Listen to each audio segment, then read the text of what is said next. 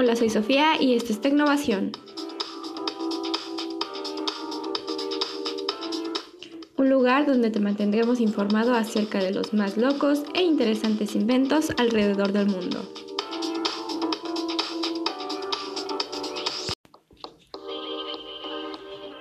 Pónganse cómodos y sean bienvenidos a este nuevo episodio. Hoy es domingo 21 de febrero del 2021 y en esta semana hablaremos del sol artificial que se activó el pasado diciembre en China, un generador de energía limpia ilimitada a partir de la fusión nuclear que alcanza hasta los 150 millones de grados Celsius. Pero, ¿cómo es que funciona este maravilloso invento? ¿Será que realmente es tan magnífico como lo plantean? Aquí en Tecnovación te contamos todos los detalles acerca de este proyecto. La energía de fusión nuclear es una promesa que durante décadas varios países han intentado hacer realidad. En diciembre del 2020, las autoridades en China anunciaron que pusieron en marcha un reactor con el que se quiere avanzar en la meta de generar energía de fusión nuclear. El dispositivo se llama HL2M Tokamak y está ubicado en la ciudad de Chengdu, capital de la provincia de Sichuan, en el suroeste de China. Esta máquina es capaz de generar temperaturas tan altas que los creadores lo apodaron como sol artificial. Las temperaturas generadas por este sol artificial son fundamentales para lograr la fusión nuclear, un proceso que durante años se ha propagado como una manera de producir energía limpia y prácticamente inagotable.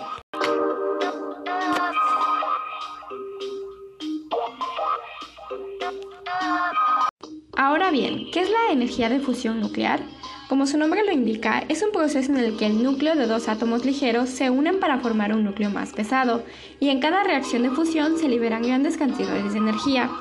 Los proyectos de energía de fusión nuclear intentan imitar lo que ocurre en el Sol. La idea es tomar un tipo de gas de hidrógeno, calentarlo a más de 100 millones de grados hasta que se forme una nube delgada y frágil llamada plasma. Posteriormente, controlar este plasma mediante imanes hasta que los átomos se fusionen y liberen energía. Dicho proceso libera bajas cantidades de carbono y pocos desechos, por eso la fusión nuclear se ha propuesto como una manera de proteger al medio ambiente. Los entusiastas de la energía de fusión nuclear sostienen que podría dejar atrás el uso de combustibles fósiles, uno de los responsables del cambio climático. Por otro lado, la energía nuclear que se produce en la actualidad es producto de procesos de fisión, un método contrario a la fusión en el que el núcleo pesado se divide para producir otros más ligeros. Sin embargo, la fisión nuclear genera grandes cantidades de desechos radioactivos y despierta preocupaciones con la proliferación de armas nucleares. Además, a diferencia de la fusión, la fisión genera reacción en cadena, lo cual crea un riesgo de explosión.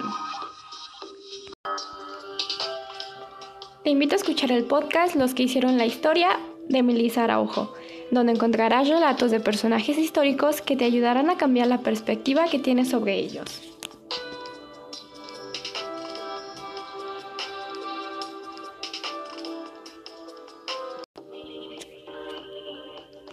A pesar de la emoción que despiertan los avances en la energía de fusión nuclear, algunos expertos mantienen sus reservas, pues hasta ahora ha sido difícil lograr que la energía de fusión sea comercialmente viable, los científicos no han podido generar suficiente energía a partir de las reacciones, y los tokamaks que existen hoy en día consumen más energía de la que producen. Se menciona que el alto costo de estos proyectos y el tiempo que tardan en producir un modelo experimental hacen que no podamos estar convencidos de que sean la solución al problema energético mundial.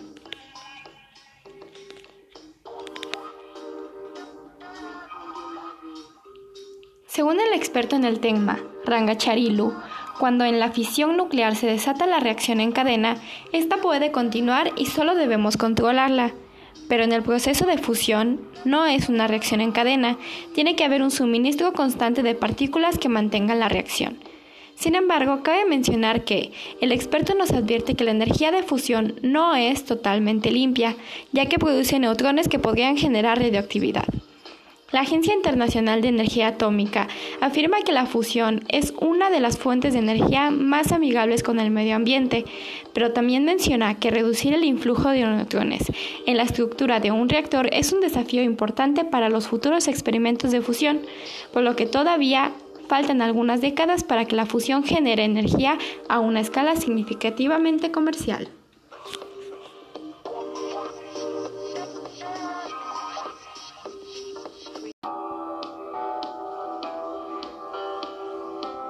Esto fue Tecnovación.